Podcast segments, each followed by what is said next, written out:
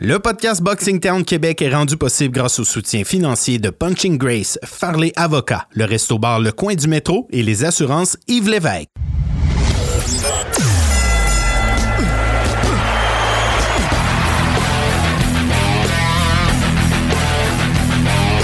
Vous écoutez le podcast Boxing Town Québec.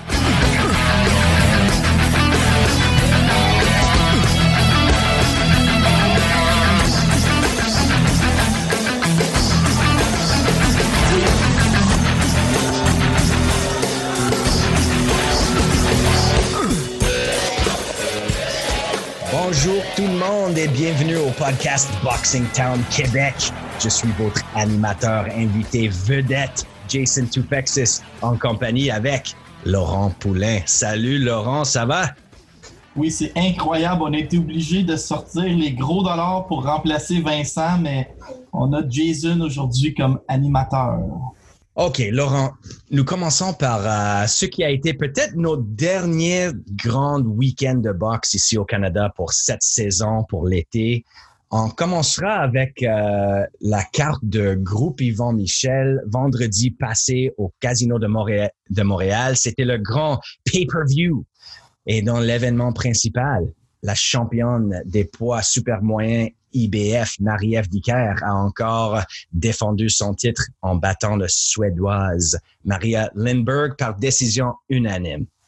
Oui, mais Marie-Ève encore euh, une performance quasiment parfaite. Pour moi, Jason, elle a vraiment bien fait ça. Euh, elle s'est bien déplacée. C'est elle qui a lancé les meilleurs coups.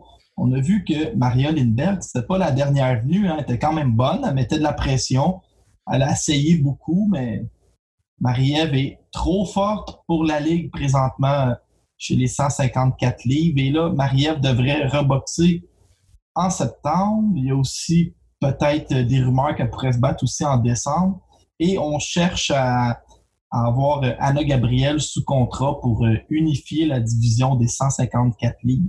Hmm, c'est intéressant ça. Puis, tu sais, pour, moi, la seule affaire, c'est que je ne trouve pas la style de, de Marie-Ève très, très excitant comme boxeuse. Pour moi, là, j'aime beaucoup plus. Je sais que tu as parlé de ça la semaine passée, mais moi, j'aime Yelena Merjanovic euh, ou bien même euh, Kim Clavel.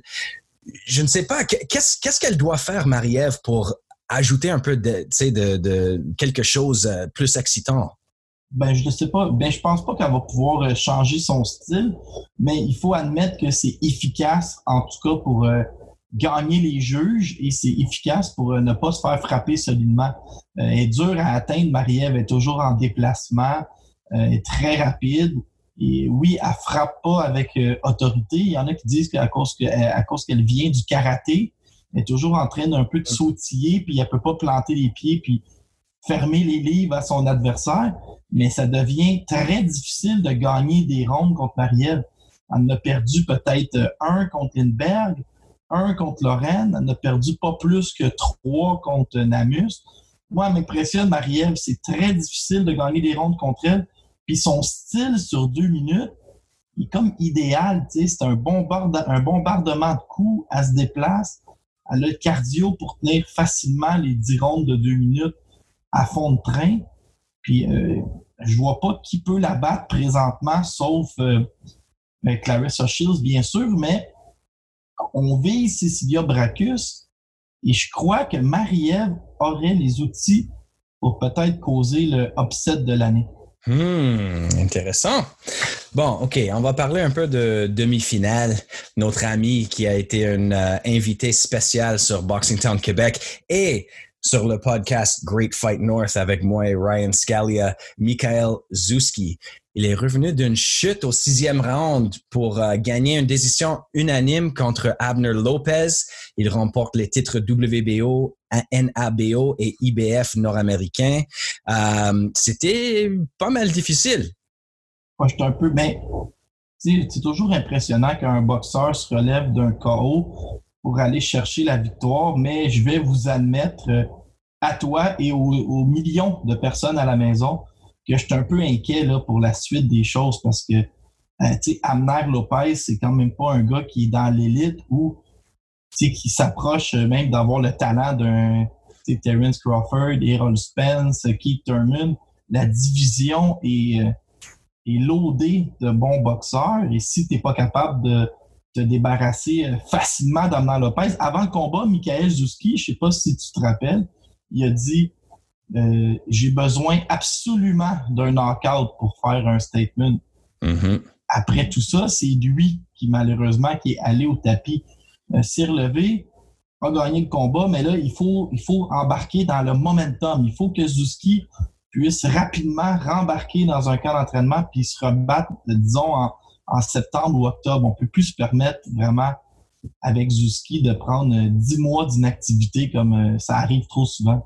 Non, c'est sûr. Peut-être au moins deux combats dans, euh, le restant de 2019, euh, c'est nécessaire. Puis, est-ce qu'il y a un nom dans les top 10 à 147 qui peut-être pourrait être un, bon combat pour euh, Zuski?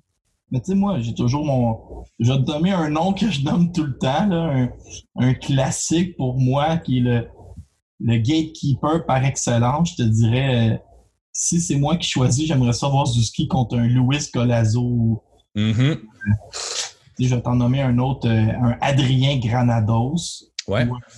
José Lito Lopez, dans ces noms-là, euh, des gars, euh, des gars qui, qui sont des qui sont des qui protègent le top 20 un peu là. Euh, John Molina Jr. C'est un des quatre noms que je viens de te nommer.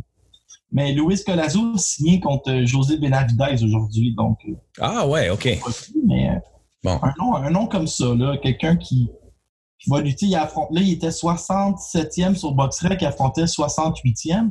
Là, il est 51. J'aimerais ça qu'on ait, qu'on ait visé peut-être entre, entre 40 et 50, quelque chose comme ça, pour qu'il continue à monter euh, au classement. OK, le restant de la carte, euh, notre ami Dieudonné Wilfred C.I. Freeboy. Qu'est-ce que tu pensais? Ouais, là, je, là, je, là, je, parais pour quelqu'un qui est très négatif euh, présentement. je me suis demandé si il ne doit pas nous écouter, fait que je vais vous le dire à, je vais te le dire à toi, puis les autres vont entendre. Je me suis demandé s'il valait un peu l'investissement. Je trouve que pour un gars qu'on est allé chercher à fort prix au Cameroun, qui est un Olympien, euh, je commence à avoir certains doutes sur Dieudonné. Euh, son adversaire était beaucoup plus petit que lui, euh, puis il n'a pas été capable de s'en débarrasser. Euh, je vois que le talent est là, mais des fois, je commence à me poser certaines questions sur Dieu donné, mais on va continuer à le suivre. Là, il y a clairement du potentiel. Oui, c'est ça. C'était la première fois qu'il est allé euh, le 6 round, alors on verra. Puis finalement, euh, on avait aussi des victoires pour Francis Lafrenière et Yann Pellerin et euh, le premier knockout pour Marie-Pierre Houle. Oui, et une bonne nouvelle, j'ai lu ce matin dans le journal de Trois-Rivières que Marie-Pierre Houle et Groupe Yvon Michel, les négociations sont commencées Yvon Michel a été impressionné et va proposer un contrat à Marie-Pierre Paul. Excellent, excellent. Alors, euh, c'est tout pour la carte de Jim. C'est quand la prochaine carte pour euh, Groupe Yvon Michel, sais-tu? Ben, J'imagine que tout le monde va faire un, un, retour en septembre ou octobre. All right, excellent. Déjà eu Eye of the Tiger, je sais que tu es dans le secret des dieux. Ils ont déjà annoncé qu'ils allaient faire une carte à Québec en octobre et ils lui ont dit euh, Lexun va se battre entre-temps. Fait qu'on peut penser que si tu lis entre les lignes les indices, il va y avoir une carte déjà en septembre, probablement au Casino de Montréal, et en octobre à quelque part à Québec. Excellent. Bon, parlons, parlons de Eye of the Tiger Management. Nous deux, on était là à Tetford Mine samedi soir Ouais, je voulais t'en parler, Jason. Euh, tu étais là, mais tu n'étais pas là à l'après-match. Oh. Oui, c'est vrai, c'est vrai. Tu étais là à, l'hôtel? Non, mais j'ai été. Euh, il y avait un after party hein, à, à Thetford Mine et euh, je peux te dire que ça, ça fête pour vrai à Thetford Mine. oh man, moi j'étais tellement fatigué ce, ce, soir-là. Là. Ça fait un long, tu sais, ça, ça, ça, fait une longue journée euh, de partir de, de, Montréal, puis après ça, de, d'être parti de broadcast Punching Grace. Puis finalement, je dis, hey, you know what? Je vais retourner à l'hôtel, toute calme. Je comprends, mais moi, je veux jamais manquer un, un party en région. Ouais, ouais, c'est vrai, c'est vrai. Bon, Tedford Mines. On va parler euh, du main event. C'était Sébastien Roy qui gagnait une, décision unanime contre Mehdi Kassimi. J'ai tout adoré de la finale euh, à partir de la semaine de promotion. Euh, je ne sais pas si, si tu as, vu ouais. passer. Mehdi Kazimi a remis un cadre à Sébastien Roy où il y avait un, Photoshop qui lui rajoutait une euh, défaite par KO. Il a dit Tiens, ça va être ta fiche après le combat. As déjà le, je t'ai déjà imprimé le poster. Puis euh, Sébastien Roy, lui, en revanche, il lui a donné une tuque de tigre parce que Mehdi Cassimi avait dit euh, I have the tiger, tout ce que je vois ici, c'est des petits chatons. Ah, oh, man. Ouais, c'est parfait, ça. Puis c'est nécessaire aussi pour, pour, euh, pour, pour vendre des billets. Oh là, oui, le, français s'est comporté en français. Il a, fait vendre, il a fait vendre une tonne de billets. Et Sébastien Roy, sa septième victoire, et je dois t'admettre que ce gars-là m'impressionne. Il n'y a pas de, on va le dire, il n'y a pas une force de frappe très impressionnante, mais il compense avec une technique qui est, qui est vraiment adéquate, contrôle bien le ring, contrôle la distance. Euh, Sébastien Roy, ça va bien, puis on voit qu'il est en progression. Puis ici, on n'a pas affaire à un champion du monde, mais on a affaire à un boxeur qui pourrait, euh, au niveau canadien, connaître de belles performances. Exactement. Puis dans le demi-finale, c'était The Terror, Nurzat Sabirov, qui a fini Laszlo Toth dans deux rounds. Oui, mais moi, je suis impressionné par Nurzat, puis j'ai l'impression. Tu as vu cette semaine, il y a beaucoup de boxeurs de Eye of the Tiger qui ont fait leur, entrée dans les classements. Oui. J'ai l'impression que Nurzat, euh, moi, je, je gagerais que c'est le prochain. Moi, il m'impressionne beaucoup dans une division des 168 livres qui est présentement est, ouverte à tous un peu, une division qui est en, en changement. Et là, on y avait amené un adversaire hongrois qui était invaincu qui, comme tous les Hongrois, avait une fiche un peu louche. Et Nurzat s'en est débarrassé facilement. Et euh, moi, moi c'est un boxeur qui m'impressionne. Puis, on parle beaucoup de Oganesian, on parle beaucoup de Sadridine. Euh, on a beaucoup parlé de bâtir à ses débuts. Nurzat est un peu passé euh, inaperçu derrière tous ceux-là. Exactement. Le talent, ce gars-là est vraiment bon. Puis comme il est bien concentré sur ses affaires, puis j'ai l'impression qu'on a, on a affaire à quelqu'un qui va être classé dans les top 5 mondiaux dans les 24 prochains mois, puis après ça, mais tout peut arriver avec lui. Oui, c'est sûr. Je pense que euh, dans quelques mois, il devrait lui donner un combat pour un titre régional. Puis après ça, tu sais, comme tu as dit, beaucoup de Tigres cette semaine sont dans les top 15 mondiales. Puis Nurzat, c'est la prochaine, c'est sûr. Mais on avait aussi deux prospects tellement excellents en Sadridin Akhmedov et Artem Oganessian, deux champions du monde junior. Puis, wow, quelle performance de les deux. De les deux.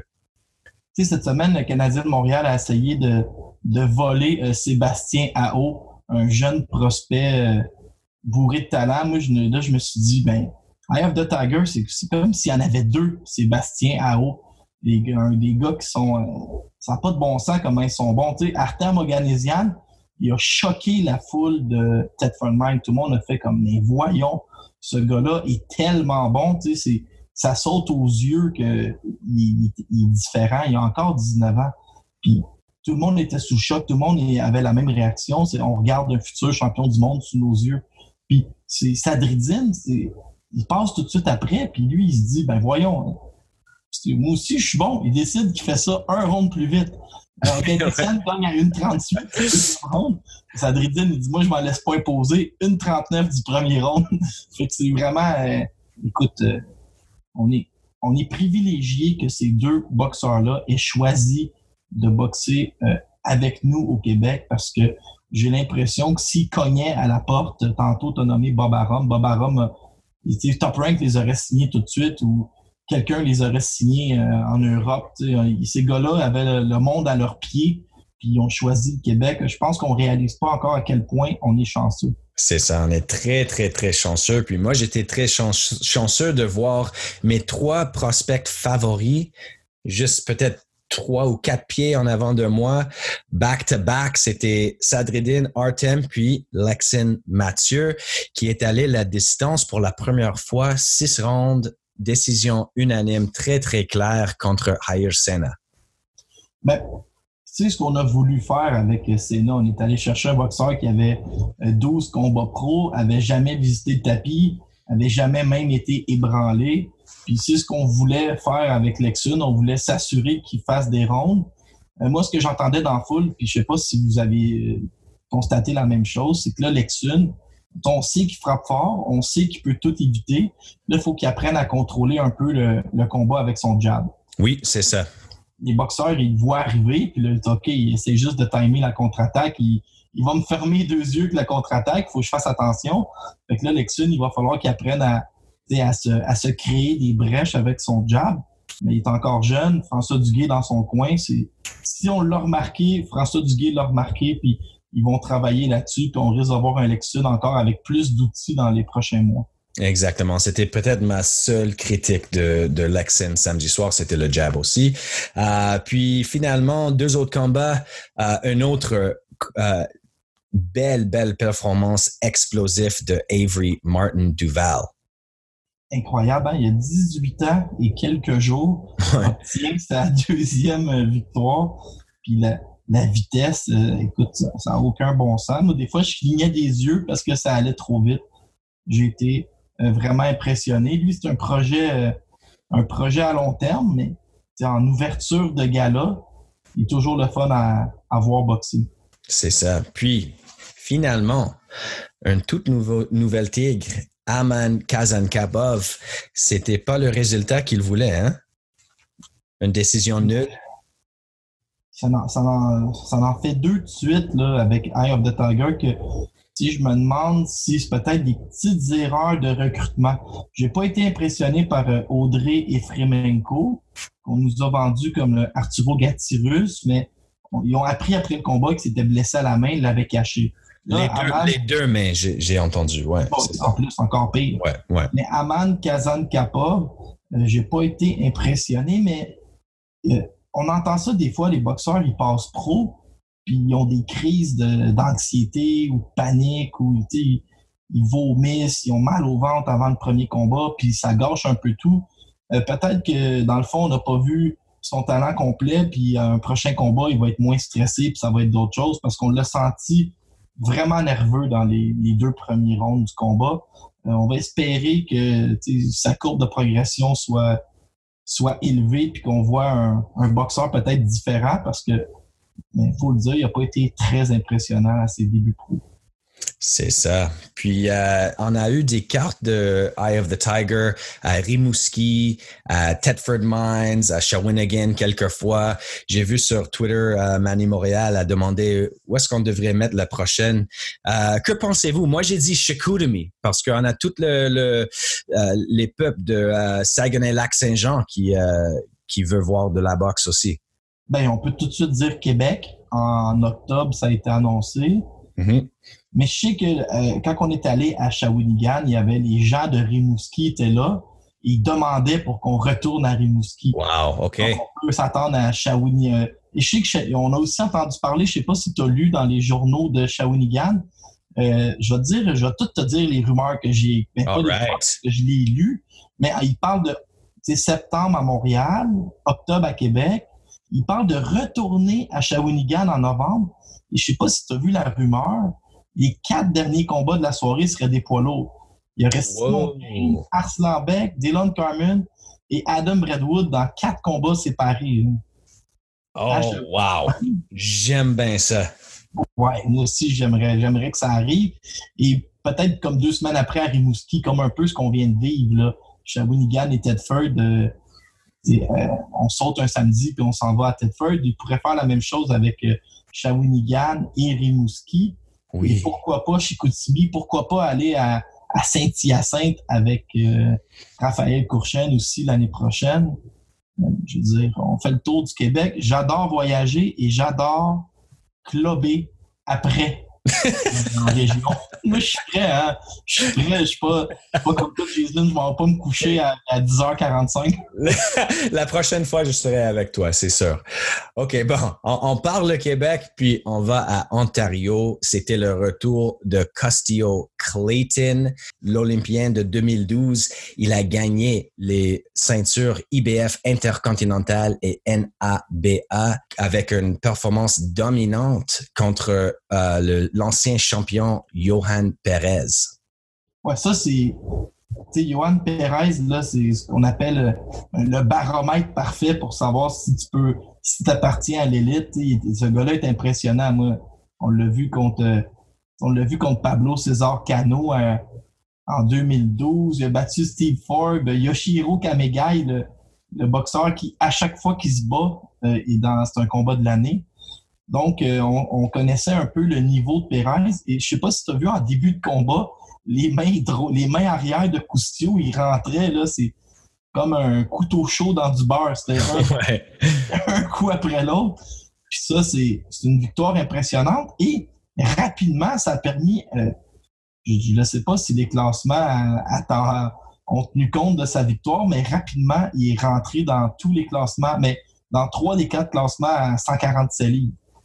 Euh, tout de suite après sa victoire. Fait Coustio, euh, je sais pas si tu as vu, là, je sais pas, j'ai Coustio a fait comme Maurice Richard le lendemain de sa victoire. Il est allé euh, déménager ses propres meubles avec. Il a aidé les déménageurs. Il retourne dans la région d'Ottawa.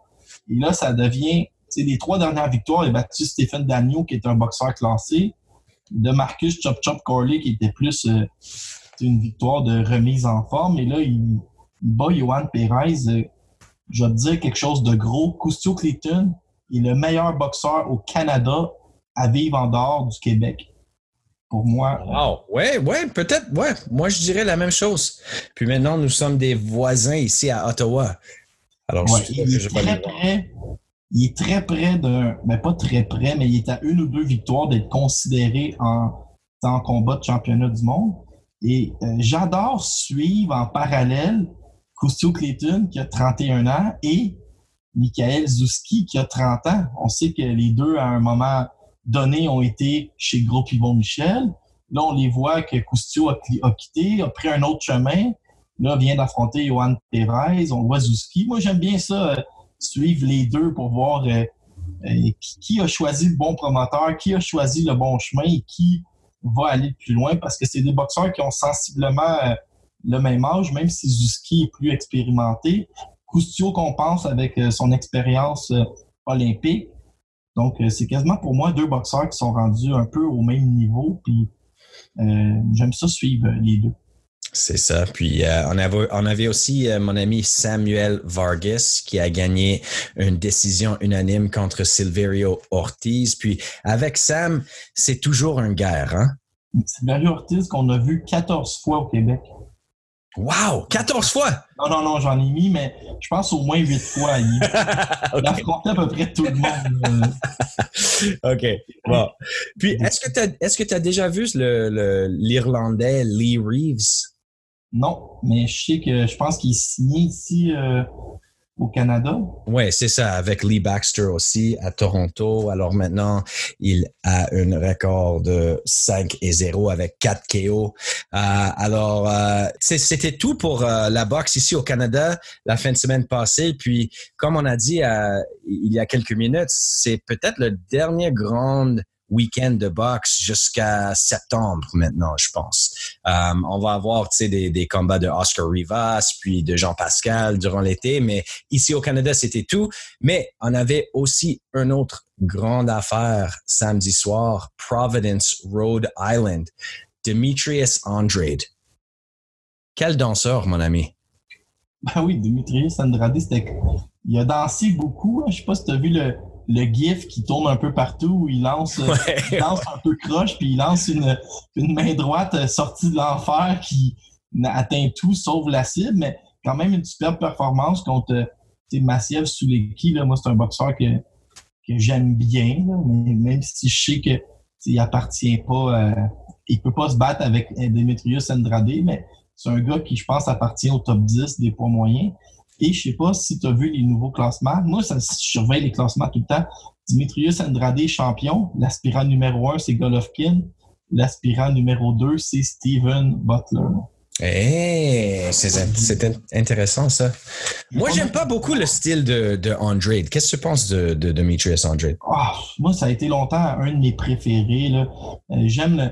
J'aime moi, j'aime bien le voir boxer. J'aime, je pense qu'il y a un des plus beaux jabs de la boxe professionnelle, mais ça a l'air compliqué avec lui. On pense toujours que le gros combat s'en vient, le gros combat s'en vient, mais il arrive jamais. Il y a eu une époque où je pense qu'il a changé de promoteur. Euh, il a boxé très peu. En, il a boxé un combat par année en 14, 15, 16. Puis on l'a vu, c'était compliqué. Là, il revient contre Jack Kolke en Allemagne. Là, je pensais que c'était reparti. Puis là, c'est correct. Il, il a mis la main sur le titre on, a, on, on, on, se rappelle ce qui est arrivé. Là. Billy Joe Saunders s'est retiré du combat.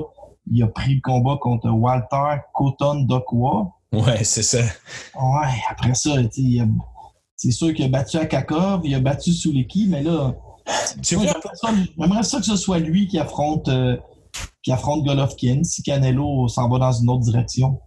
Pour moi, c'est euh, mon affaire avec lui, c'est que il y a tellement de talent puis, quand tu affrontes un gars comme Walter Katandokwa, c'est de Namibia, puis tu lui rends au tapis, quoi, 4-5 fois dans les premières 4, quatre rounds, puis après ça, qu'est-ce que tu fais pendant les dernières 8 rounds? C'est, on veut voir un show, on veut voir un knockout, on veut voir un stoppage. Alors, tu dois travailler fort pendant tout le combat. Puis c'était ça mon problème avec lui toujours.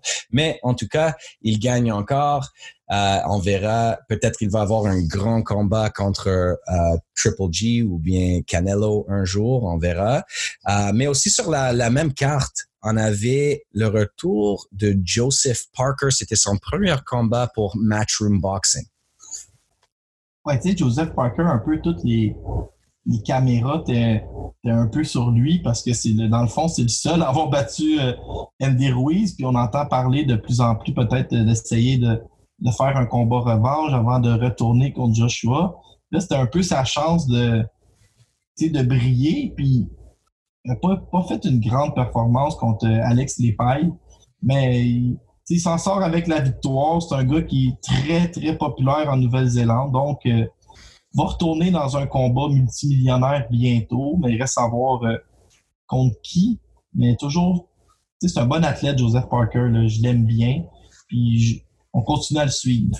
Ouais, puis c'est le temps pour tous les poids lourds de faire de l'argent maintenant. Alors, je sais qu'il euh, est proche encore. Euh, finalement, pour ce carte-là, j'aimerais parler un peu de euh, un Canadien de New Brunswick. C'est Brandon Eljack Brewer qui a perdu pour la première fois contre Mark Bazooka DeLuca. Ouais, euh, je dois t'admettre que le combat, je ne l'ai pas écouté, donc euh, je vais te laisser en parler. Euh, OK, bon. je, je pense que, que c'était une performance correcte pour Brandon Brewer. Tu sais, c'était euh, Mark DeLuca, il vient de Providence, Rhode Island, alors c'est euh, c'est le hometown hero là-bas. Alors c'est vraiment difficile de gagner un combat comme ça contre euh, tu sais le le le, le A-side comme on dit en anglais là. Euh, mais pour Brandon, alors c'est juste son première défaite. Je pense qu'il aura beaucoup beaucoup de de prospects en futur pour avoir des grands combats encore, peut-être même avec Matchroom. Euh, OK, alors ça, ça c'était tout pour, euh, pour la fin de semaine passée. Euh, peut-être on peut parler un peu des nouvelles qu'on a vues la semaine passée. Les classements. On a parlé un peu déjà. Les classements, tous les nouveaux classements sont là. On a deux tigres qui seront dans les top 15, Mathieu Germain et aussi Andronic Gregorian. Oui, on a eu deux nouveaux. Le Mathieu Germain, lui est un peu fâché parce qu'il a mis la main sur la ceinture IBF intercontinentale, je pense, ou internationale. Et là, on lui avait dit, mais avec ta ceinture IBF, tu vas avoir droit à un classement top 15. Mais la IBF a attendu euh, qu'il gagne le titre et qu'il défende deux fois, donc trois combats avant de le ah, classer. OK. il rentre au 15e échelon d'une ceinture appartenant à Josh Taylor. On sait que Taylor va affronter euh, Régis Progrès. Mais connaissant notre ami Camille et Stéphane, il devrait être capable de, mettre sous la main peut-être l'aspirant numéro 9 ou 10 pour l'amener affronter Mathieu Germain, euh, pourquoi pas à Montréal euh, en septembre. Et là, Mathieu pourrait faire tout un bon au classement. Ça me rappelle un peu quand Cousteau était huitième, puis on avait payé le septième d'Agneau pour venir ici. J'ai l'impression qu'avec Mathieu, qui est rendu peut-être plus âgé que les autres prospects qu'on va parler euh, après, on va tenter ce genre de manœuvre. On peut parler aussi un peu de Eric Bazinian, qui est maintenant aspirant numéro un dans le WBO, puis les champions, notre ami Billy Joe Saunders. Ça, c'est compliqué, Jason, parce que les gens, je sais pas si tu as vu, on a fait un post sur Boxing Town. Là, tout le monde disait, on est content pour Bazinian, mais c'est beaucoup trop rapide. Puis là, moi, je disais, oui, mais nervez-vous pas. On n'a pas besoin d'envoyer Bazinian tout de suite sur Billy Joe Saunders. Il faut qu'il devienne aspirant obligatoire. Puis après ça, on va aller dans les appels d'offres. Puis là, Bazinian a le temps de vieillir. Puis là, Saunders a le temps de peut-être faire un super fight avec Callum Smith. Puis là, c'est long à organiser. Et là, c'est là, Jason, que tout mon plan s'est écroulé. Parce que Paco Valcarcel, le président de la WBO, veut obliger Billy Joe Saunders à tout de suite affronter l'aspirant le mieux classé qui est Bazinian. Parce qu'il dit que quand ils ont levé sa suspension après le. Je pense que c'est la suspension pour avoir demandé à une femme de frapper quelqu'un sur le trottoir. Ouais, c'est ça. Mais il a dit, il a levé la suspension, mais il a dit, ça, on, va te suivre, ça va être strict, puis il va y avoir des conditions. Donc, il, voudrait que, que, Saunders, qui a gagné son titre contre Shefat et Soufou, défende tout de suite contre l'aspirant numéro un. Donc, ah. c'est vraiment être à suivre, puis j'ai hâte de voir, mais moi, je pense que Bazignan, contrairement à ce que tout le monde a l'air de penser, il y a des meilleures chances qu'on pense. Je dis pas qu'il pourrait battre Saunders, mais d'aller chercher, tu sais, 4 ou 5 rondes, puis de voir sa valeur augmenter. C'est un gars qui a un bon jeu de pied, qui a un jab de classe mondiale. Moi, je le vois se débrouiller, même contre Billy Joe Saunders. Hmm. Bon, j'aimerais le voir quand même, mais comme euh, beaucoup de monde, euh, moi, j'aimerais un ou deux combats en avant si on peut l'avoir pour Eric Bazinian, mais on verra. Euh, Jason, on a aussi Andranik Grigorian qui est tombé aspirant numéro 15 au titre de Léo Santa Cruz et il a reçu sa ceinture avec euh, deux semaines de retard. Finalement, finalement. Ouais, c'est ça. J'ai vu ça hier. Puis euh, Andranik, lui, je pense qu'il a beaucoup, beaucoup, beaucoup de talent. Beaucoup, ouais, beaucoup de talent. Puis ça a l'air de vraiment, euh, de vraiment bien fonctionner avec Jesse Ross Thompson qui dit que du bien d'Andranik. Ça, vraiment, il va être à surveiller. C'était le KO à Shawinigan, c'était une pièce d'anthologie. Ouais. Puis il a vengé un peu euh, François Pratt, qui est le nouveau, euh, je pense, directeur des communications. Directeur des opérations. Des opérations. Donc, euh, il a vengé son, son directeur. Ça, c'est toujours bon quand tu veux négocier ta prochaine augmentation de salaire. Donc, on va suivre Andranik, qui était pas mal un, avec le, le, plus petit boxeur d'Eye of the Tiger, qui vient vraiment représenter une autre division, mais qui est quand même payante. Quand on parle de, de Léo Santa Cruz, il y a de l'argent à faire. C'est ça. Puis quelque chose d'autre d'intéressant avec Eye of the Tiger. Tu sais, on était supposé de commencer sur Punching Grace à 19h, mais euh, finalement, euh, c'était plus vers 19h30. Euh, puis alors, on a parlé à, à Camille Estefan pendant peut-être une vingtaine de minutes. Puis il nous a dit qu'il planifie un Super Six pour les 140 livres ici au Canada, puis il a nommé des gars comme, c'est sûr, Mathieu Germain, comme Batil Djukambayev, euh, mais aussi Steve Claggett, David Theroux, euh, même les gars comme Tony Lewis à 135. Que pensez-vous de ça? Mais je crois qu'il a aussi nommé Géorgie oui. Saev, qui est un nouveau tigre, un gars de 16-1 qui a 25 ans, je crois que c'est un russe, et euh, surveillez-le. Lui, sa seule défaite est arrivée à 21 ans. Il est déjà classé 9e euh, à la WBO et il frappe excessivement fort. Et euh, pour ce qui est de ton tournoi, je pense que Bâtir aussi était dans le tournoi. Ouais. c'est certain que ça fait rêver, mais je ne sais pas si j'ai envie de voir ça parce que moi, j'aurais un peu le cœur déchiré. Sais, ça me dérange pas, mettons, de voir Germain contre Théroux parce qu'on sait que Germain est avec Eye of the Tiger, Théroux est avec Stéphane Larouche, ça va se vendre tout seul. Mais je sais pas, je sais pas si j'ai envie d'assister à, Germain contre Bâtir ou tout ça. J'espère que au moins dans la première ronde, on pourrait affronter, les Québécois pourraient juste affronter des, les Canadiens. Ouais, c'est ça. Ça me ferait moins mal. Puis là, au pire, en finale, tu, tu faufiles des Québécois. Je vais peut-être mieux vivre avec ça. c'est ça. Moi, je suis, moi, j'aime les tournois beaucoup. Tu sais, moi, j'aimais le Super Sex. C'était quoi, dans 2008, 2009, quelque chose de même avec Carl Froch, puis tout ça, 168 livres. Puis, euh, j'aime bien le World Boxing Super Series aussi. Alors, pour moi, c'est, c'est très excitant. Euh, OK, prochainement, Saul Canelo Alvarez. On était supposé de lui voir en septembre. Tout le monde pensait que ce serait Triple G. C'est pour ça que Triple G est allé au Zone. Mais maintenant, on a beaucoup de noms.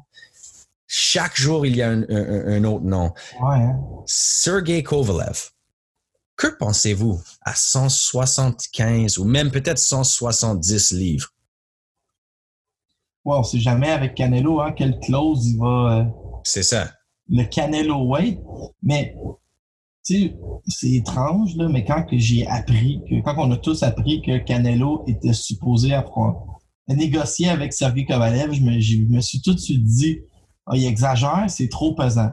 Là, après ça, j'ai réfléchi, puis je me suis dit, c'est quoi la stratégie pour battre Sergei Kovalev? C'est les coups au corps. Et c'est euh, l'arme de prédilection de Canelo. J'ai bien peur que Canelo battrait Sergei Kovalev, même si ça ne me fait pas plaisir. Mais on a appris aujourd'hui que l'offre déposée à Kovalev était, je pense, la moitié de ce que, de ce que Daniel Jacob a fait pour affronter Canelo. Donc, Kovalev va tout de suite rejeter tout ça et va affronter Anthony Yardé le 24 août. Et là, on entend parler de déjà James Monguia. Donc, ah.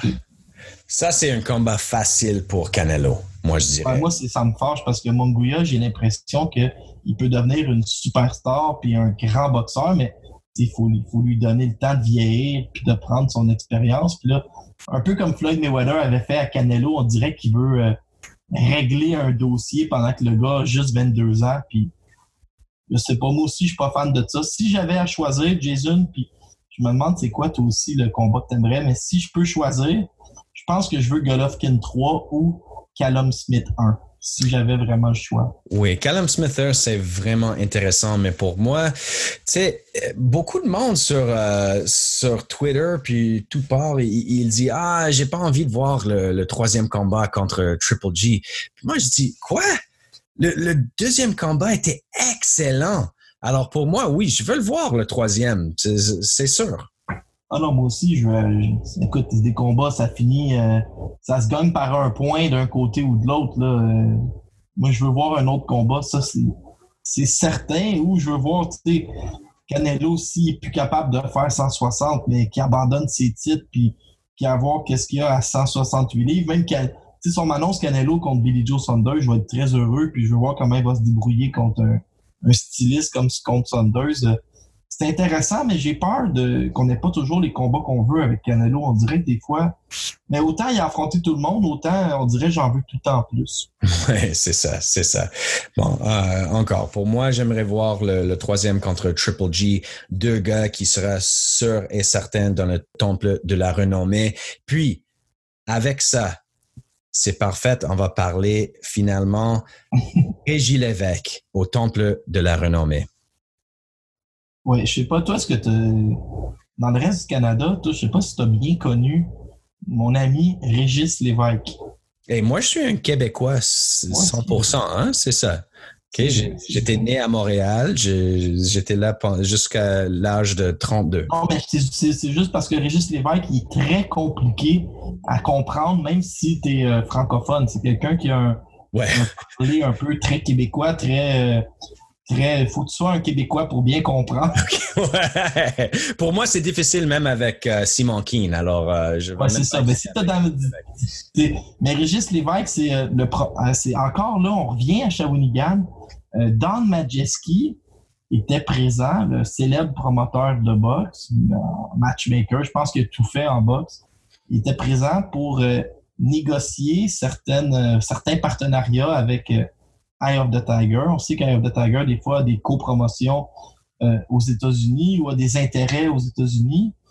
Puis Don Majeski est venu ici à Shawinigan rencontrer Camille et Stéphane et là, il a dit Don Majeski sur le comité pour les admissions au Temple de la Renommée. il prend les noms, puis après ça, euh, il y a des journalistes qui vont voter. Lui, il a dit que il, verrait d'un très bon œil que, quelqu'un amène euh, une demande d'admission pour euh, Régis Lévesque. Régis Lévesque qui a été promoteur de boxe pendant 50 ans wow. au Québec, a défriché tous les territoires qu'on appelait un peu à l'époque, organisé une tonne de championnats canadiens, c'est un, promoteur qui pouvait prendre deux boxeurs qui s'appréciaient ou qui n'avaient aucune animosité et il allait créer lui-même la rivalité. Il allait aller dans les médias, il allait servir des journaux. Euh, c'est à une époque où il n'y avait pas euh, Twitter puis Facebook, mais il se débrouillait avec la radio, la télévision, les publics reportages. un type qui a fait qui a fait beaucoup pour la boxe dans ces années-là. Et pour là, Guy Jutra, on a attendu, je pense qu'il avait 89 ans. Le Régis a 83, il n'est pas en grande santé. Euh, pour moi, ce serait parfait de faire ça en 2020, puis ce serait une belle reconnaissance pour euh, un gars qui, en plus, euh, donnait des... Tu sais, quand tu regardes les montants des bourses qu'il versait à l'époque, c'est toujours très impressionnant si tu calcules en argent d'aujourd'hui. Puis, tu sais, des forums de Montréal pleins à craquer, des centres Paul Sauvé à quasiment aux deux semaines pendant 20 ans.